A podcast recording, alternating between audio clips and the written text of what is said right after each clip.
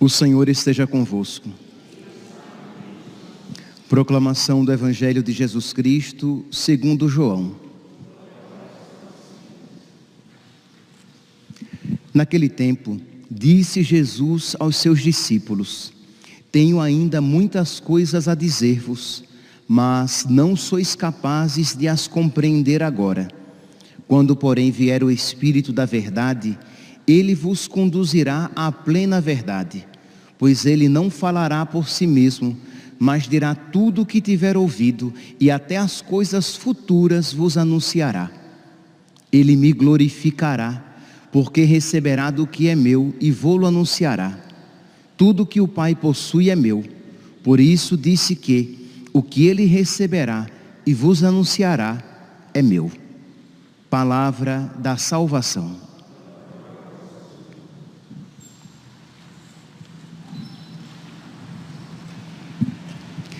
Caríssimos irmãos e irmãs, temos a alegria de celebrar hoje a memória de São Gregório VII, Papa. Quem foi este Papa tão providencial né, do século XI? Para que nós compreendamos é, bem o papel de São Gregório VII, é importante que nós tenhamos uma visão rápida, uma visão do período histórico em que ele se encontrava. Ele nasceu no início do século XI, ele nasceu em 1020, na Itália, mas esse, esse período né, do século X e o século XI foram muito difíceis para a igreja, porque nós vivíamos neste período dois grandes problemas: a simonia e o nicolaísmo. Isto é, a simonia era a prática da venda dos, dos sacramentos, dos, a venda da graça, a venda dos cargos eclesiásticos. Imagine que para ser, para ser bispo, para ser abade de um grande mosteiro e até mesmo papa, as pessoas pagavam a influência é, política ela contava. Por quê? Porque o rei escolhia quem seria bispo, né? quem, quem seria o responsável por aquele bispado. E muitas vezes, muitas vezes, não poucas vezes, pessoas não virtuosas, sem vocação, eram escolhidas pelos poderes civis e ordenadas pelos poderes eclesiásticos. Os reis escolhiam e os bispos ordenavam. Então, bispos, abades, cargos de influência e até mesmo papas. Imagine que neste período muitos papas eram assassinados. Por quê? Porque quando era, quando subia ao trono de Pedro, um papa de uma família, aquela outra família que queria que o seu escolhido tivesse sido, né, que o é, eleito, que o seu escolhido tivesse sido eleito, matava aquele papa, para que quem sabe, numa próxima rodada, um do seu gosto, segundo os seus critérios, subisse ao trono de Pedro. Então, meus irmãos, uma confusão terrível, uma confusão muito grande e nós podemos imaginar aqui como era, é, como foi escandaloso para o povo de Deus ver bispos, abades, totalmente sem, sem virtude, né, sem amor à igreja. E é também neste mesmo período, então, que nós iremos ver com muita é, frequência, numa grande quantidade, o, o caso dos concubinatos, isto é, padres e até mesmo bispos vivendo com mulheres. tendo filhos, tendo vida marital, sem poderem de fato se casar. Quem imagine, se, o, se a não virtude, se o pecado estava assim tão comum e nos altos cargos da igreja, não era de se esperar o contrário, que infelizmente muitos sacerdotes se deixassem guiar pelo mau exemplo dos seus, dos seus pastores, dos seus superiores. Então era este o contexto de simonia, a venda né, das ordens, a venda dos sacramentos e do concubinato.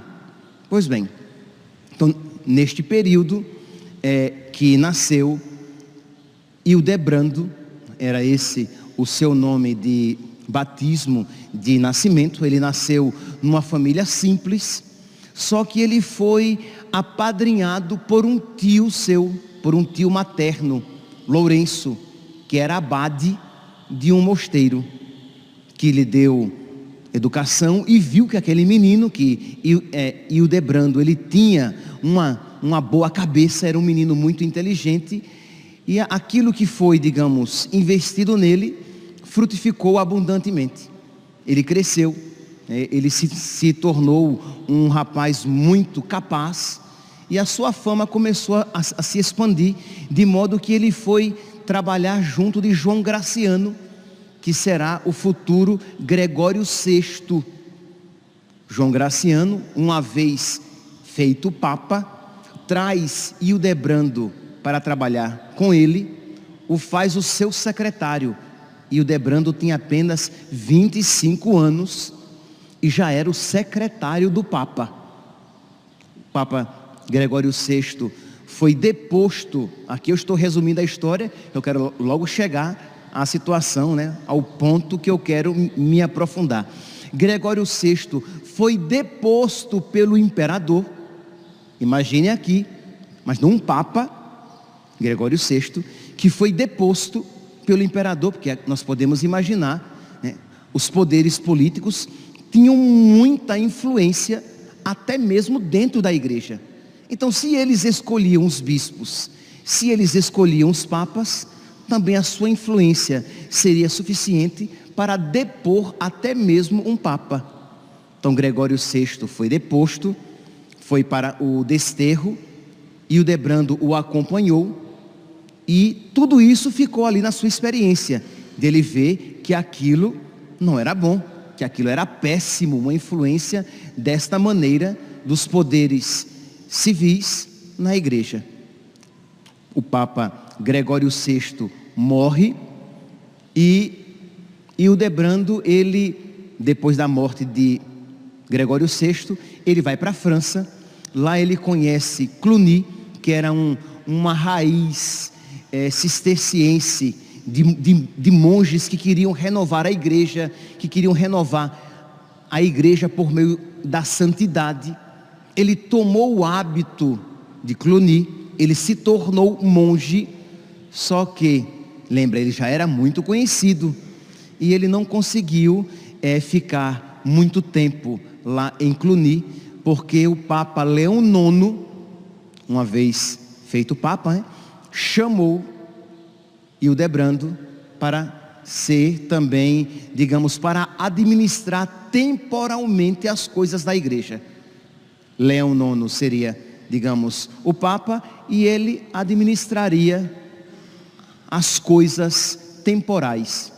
Ele sai de Cluny, atende o chamado do, do Papa, o Papa morre, depois vem outros quatro papas que diz a história que nenhum desses papas tomava uma grande decisão sem antes consultar Hildebrando. Tão grande era a sua fama. Né? Muito bem, os quatro papas morrem, o último deles é o Papa Alexandre II, que ao morrer, no seu funeral, Hildebrando, Hildebrando estando lá, foi aclamado pelo povo e pelo clero como Papa. E o Debrando Papa, São Pedro o escolheu no funeral de Alexandre II.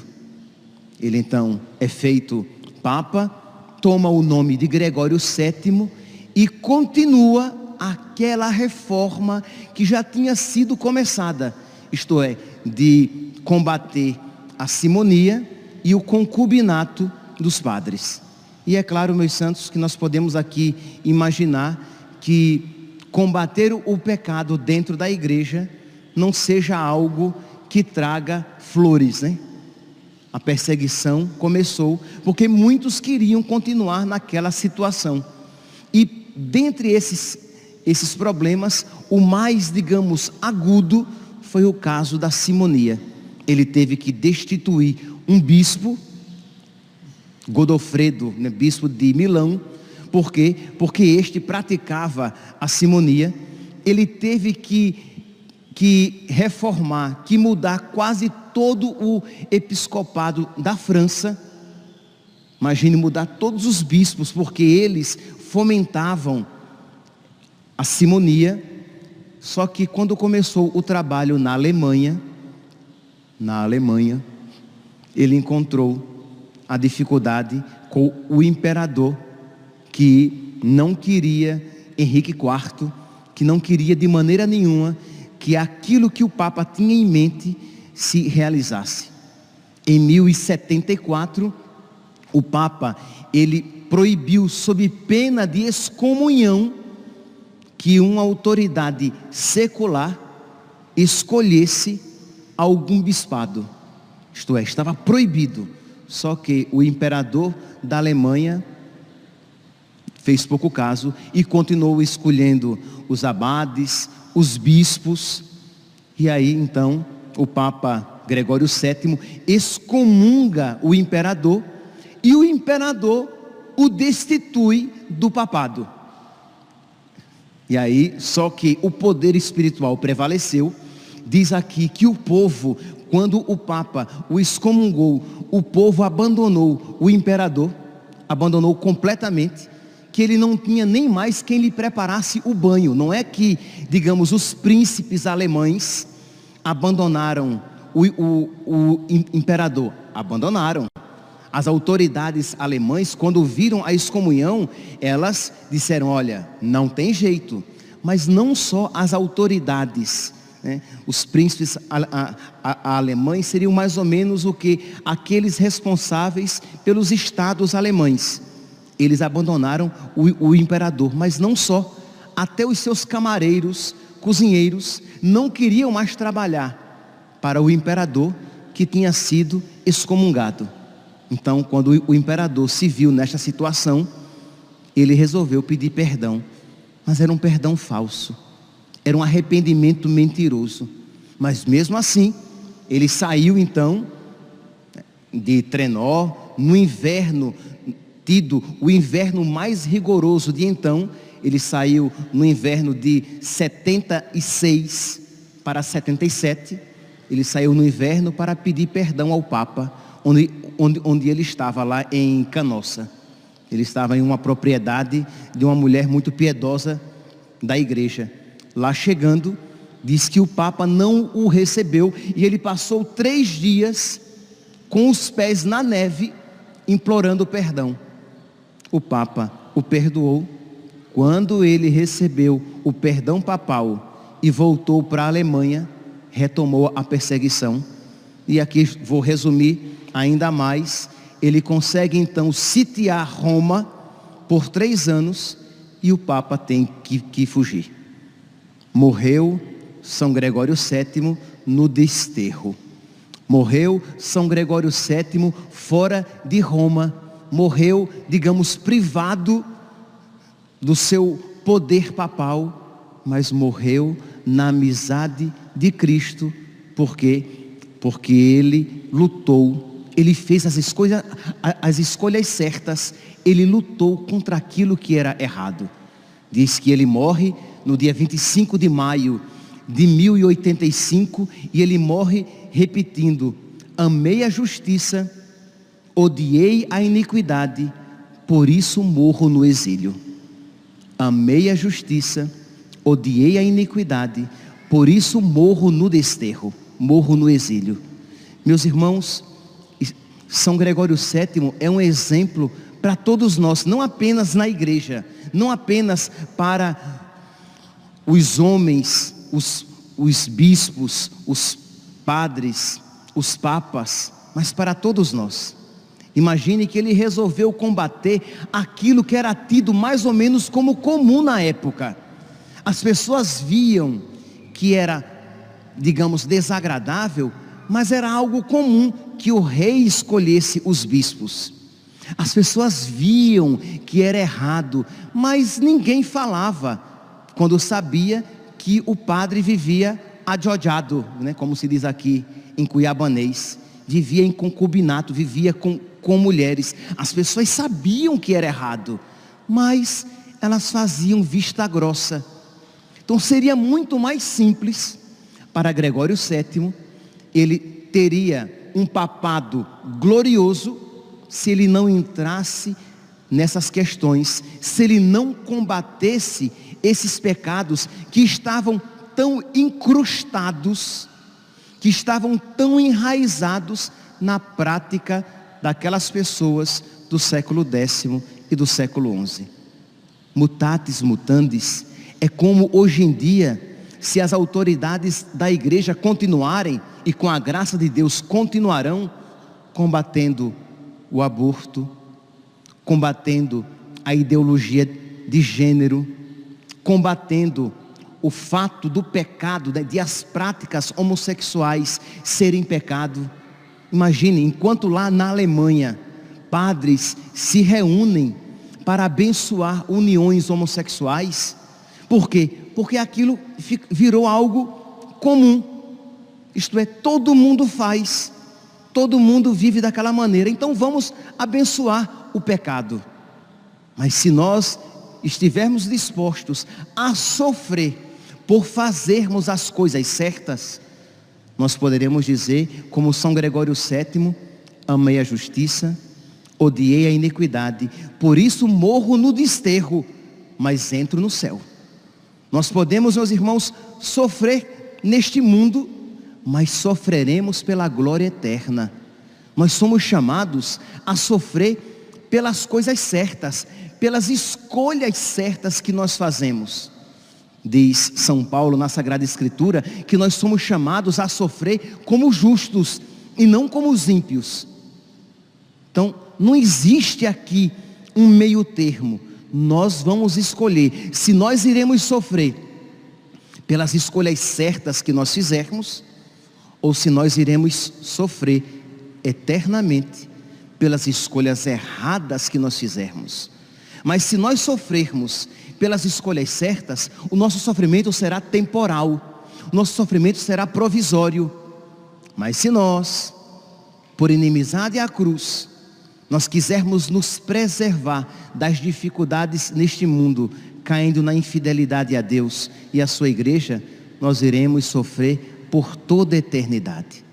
A escolha aqui é de cada um. Vocês sabem muito bem, se nós formos agora aplicar para a nossa vida, para a vida particular, de família, trabalho, entre os, os amigos, como nós somos tentados a quê? A fazer vista grossa, a viver de uma maneira superficial, a fazer que nós não estamos vendo.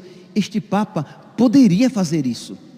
Gregório VII poderia simplesmente continuar mais ou menos fazendo o que os seus predecessores faziam e terminaria mais ou menos bem o seu papado, mas ele não agradaria a Deus. Ele não seria um verdadeiro servo de Cristo. Mas então, por amor a nosso Senhor, por amor à igreja, ele estava disposto a sofrer combatendo o erro, combatendo a mentira, combatendo o pecado, sabendo que por causa disso ele seria perseguido, ele teria uma vida muito mais difícil, mas ele agradaria a Deus. Peçamos, meus irmãos, peçamos esta graça para os nossos bispos, os nossos padres, para nós, para que nós sejamos fiéis a nosso Senhor para que nós estejamos dispostos a sofrer pelas escolhas certas. Mas pensamos isso também para nós. eu tenho certeza que se cada um olhar para a própria vida, poderá haver ocasiões em que você diz: Eu devo seguir por esse caminho. Ah, mas esse caminho é, é, é mais difícil. Por esse caminho eu terei dificuldades. Por esse caminho talvez eu seja perseguido, eu não seja compreendida. Mas a pergunta é: você quer seguir pelo caminho fácil e se perder para toda a eternidade? Ou seguir pelo caminho difícil e ganhar a vida eterna? Que São Gregório VII, que disse, repito, amei a justiça, odiei o pecado, odiei a iniquidade, por isso sofro, por isso morro no, no desterro, que Ele interceda por nós, para que nós sigamos, sigamos o seu exemplo na nossa vida particular.